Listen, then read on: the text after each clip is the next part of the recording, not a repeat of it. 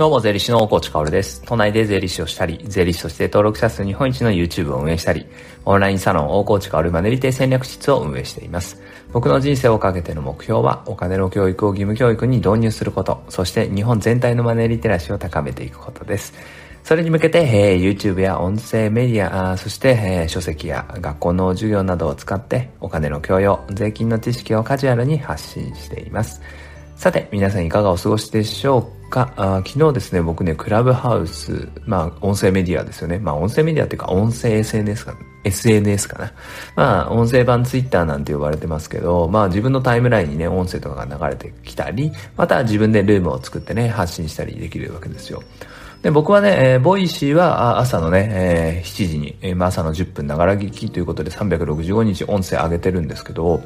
クラブハウスは平日の夜10時頃にね、えー、ちょろっとだけ喋るんですね。で、僕はまあ 単独で喋ることが結構多くて、えー、一人でざっと喋ってざっと終わるっていうね、えー、ことが多いんですが、昨日はね、まあ、ちょっと人と会話する、したいなと思って、えルームを作って、早々にですね、人を挙げて話をしてたんです。で、その内容はね、ふるさと納税のとっておきのおすすめ教えてくださいっていうやつですね。で、念をして、とっておきのやつですよっていう感じで、えー、やっていたんですけど、そうするとね、まあ結構手が上がって、いや、とっておきのやつ本当に教えてくれるのかなみたいな、知ってるものばっかじゃないかなと思って、ちょっとね、こう、みんなをちょっと疑りつつも上げて聞いてみたら、めっちゃ良かった。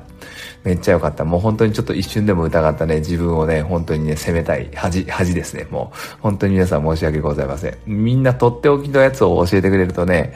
とっておきなんだよ。やっぱり、ああ、ふるさと納税って僕はまあ発信者だし、そもそも税理士だし、詳しいわけですよね。で、自分も使っているからね。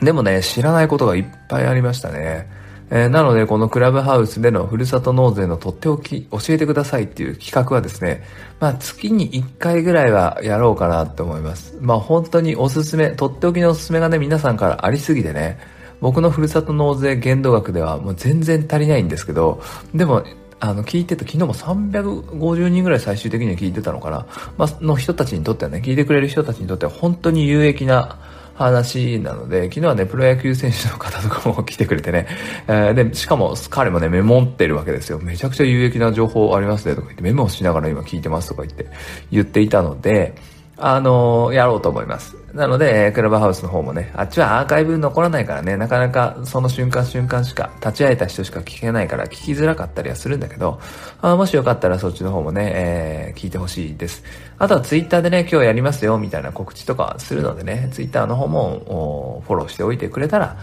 あ立ち会えるのかなと思います。さて、本題に行きましょう。まあね、ボイシーの方はです。これはね、無料で、えー、アーカイブ、過去のもの全部聞けますからね、えー、安心して聞いていただきたいなと思うんですが、あ、そうそう。あの、昨日ね、話すべき話なんですけど、月曜日ね、毎回言ってるんですけど、僕、日曜日だけはね、2回放送なんですよ。日曜日のお昼はね、えー、日曜日のお昼の質問回答っていうのをやっているんですね。で、前回の日曜日は日曜以外の資産、あ、日曜以外の資産ってなんだよ。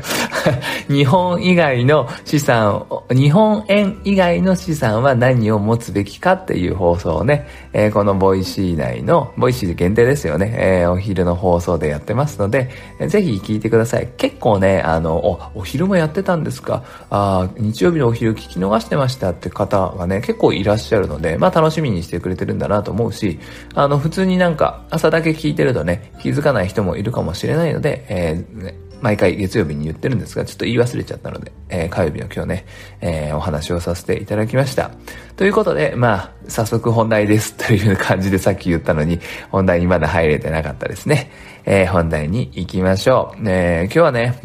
誰にも文句を言われないためにはどうすればいいんですかっていう話ですね。まあ、これはね、結論から先に言いましょう。誰にも文句を言われないために、どうすればいいかっていうのはね、結論、何にもしないことですね。何もしなければ、誰にも文句は言われません。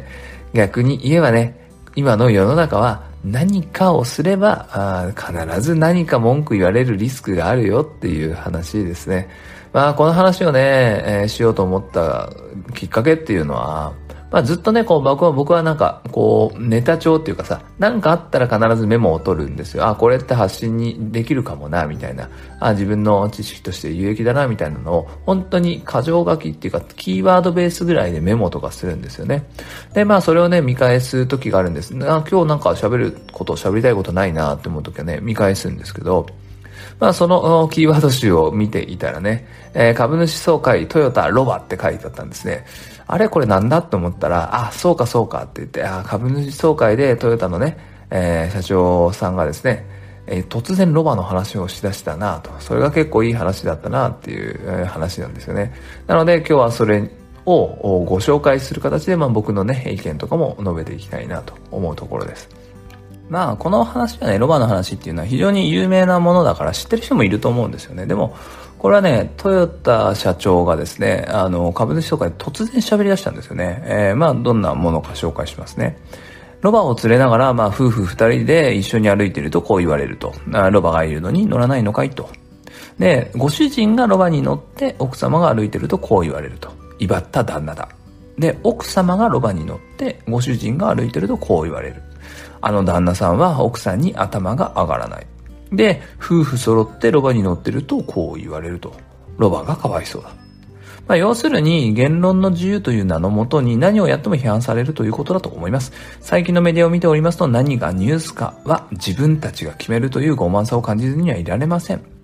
で、さ、ね、その後続いていくのはこう、まあ、情報によって人を傷つけることもあれば元気にすることもあるから、まあ、情報を伝えることによって何を実現したいか、どんな世の中にしたいかが重要ですよね、みたいなことを、トヨタ社長はおっしゃっていたんですが、まあこれを聞くとね、いろいろ思うところありますよ。僕もね、発信者としてもそうだし、何をやっても文句を言われるってとこもそうだしね。でも結局もう本当にこれはなんか、あ真理だなと思うんですよね。まあ、フリーランスをやろうが、サラリーマンをやろうが、働き方っていうのは、きっと誰かが文句を言うんですよね。えー、遠い人が言うこともあれば、近くの人が言うこともある。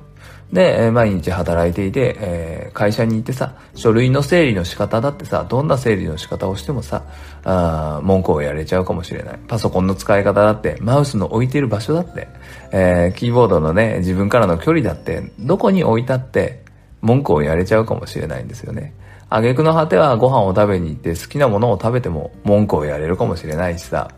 それを写真に撮って SNS にアップしたって文句言われるかもしれないんですよね。いや、こういう時代なんですよ。もう本当に1億ジャーナリスト世界って言ってもいいかな。もうなんか、誰かが誰かをもう常に見てるんですよね。うん、うまく突っ込んだら勝ちっていうね。そんな空気すら SNS には流れてるんですよね。だから冒頭というかまあタイトルにある通り、誰にも文句を言われないためにっていうのは、もう実現不可能の世の中になっちゃったっていうことですね。